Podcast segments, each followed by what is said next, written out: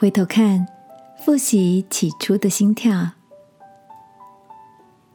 晚安，好好睡，让天父的爱与祝福陪你入睡。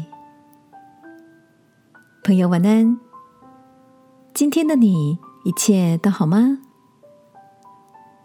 最近看到一部很有意思的解说影片，说到文字语言的由来。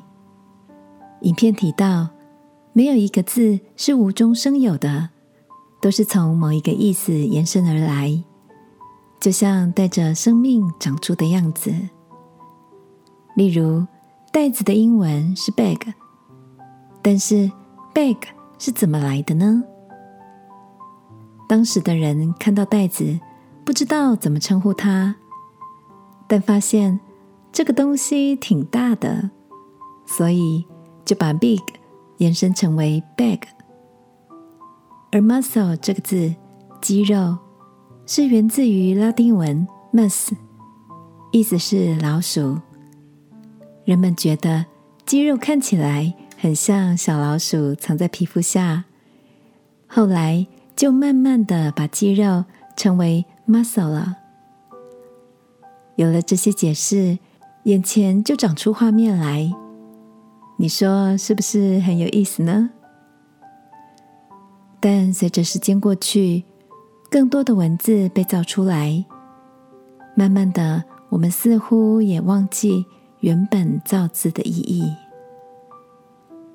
我在想，那些在我们生命中许多的理想，是不是也随着时间、空间不断的改变，渐渐的让我们忘记？原本开店的初衷、奔跑的热情等等，或是原本期待婚姻中种种的美丽，因着柴米油盐酱醋茶，也逐渐忘记了起初的彼此相爱。